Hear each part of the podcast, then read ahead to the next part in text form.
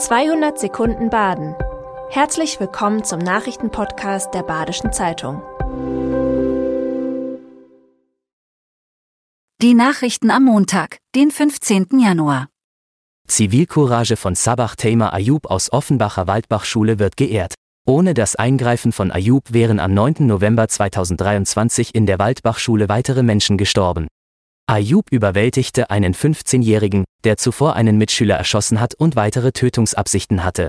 Für sein Eingreifen erhielt er die Rettungsmedaille des Landes. Ayub war am 9. November zu einem Elterngespräch in der Schule eingeladen. Auf die Gefahrensituation wurde er von einer Lehrerin aufmerksam gemacht. Ayubs entschlossenes Handeln wurde von Ministerpräsident Thomas Stobel gewürdigt. Umweltschützer kritisieren am Notschrei gelagerten belasteten Bauschutt.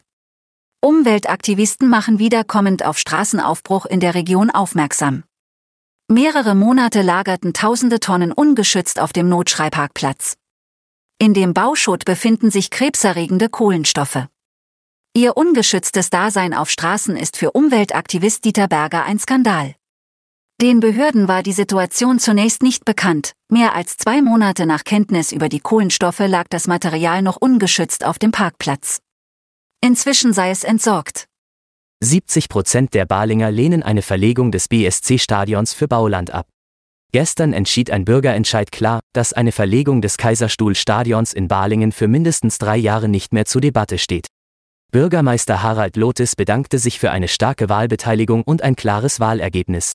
Das Aushandeln eines neuen Vertrages für den Balinger SC ist nun der nächste Schritt. BSC-Vorsitzender Dieter Bühler bedauert die Entscheidung. Er hofft auf einen fairen Vertrag wie vom Gemeinderat versprochen. Streich ärgert sich über verlorene Punkte des SC Freiburg beim Spiel gegen Union Berlin.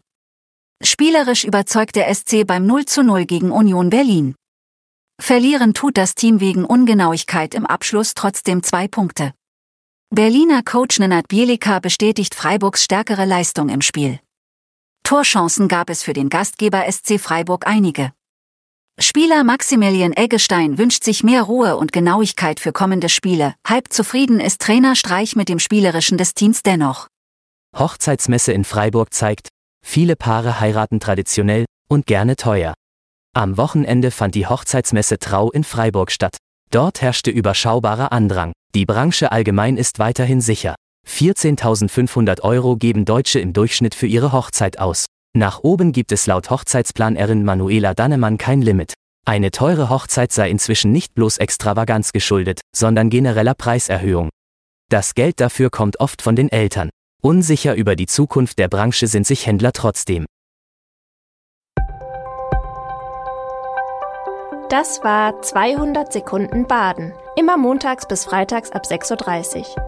Aktuelle Nachrichten rund um die Uhr gibt's auf der Website der Badischen Zeitung badische-zeitung.de.